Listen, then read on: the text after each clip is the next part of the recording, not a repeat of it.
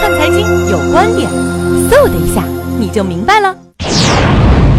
在美元指数走下呃走向之下，可能另一个关注的点就是石油价格的走向。石油价格的走向目前跟美元指数的走向出现了非常诡异的一种搭配，因为去年在美元指数现在的水平之上，石油价格是在下跌的，而目前石油价格的走向跟美元指数的走向应该同步比较明显，所以美元指数高涨，石油价格也会高涨；美元指数下跌，石油价格也会下跌。这里面其中最重要的原因，未来石油的前景可能更多应该取决于股市，因为股市对石油价格资产的影响应该非常的大。这里面跟生产有关，跟供应链有关，同时跟各国的石油战略和石油这个页岩技术和创新的呃本身也有关。而石油的战略高度、战略储备的问题，可能引起石油价格的高涨，应该是未来我们可以期待的。石油资源的问题和石油合作的问题。给这个各国带来的挑战应该比较明显，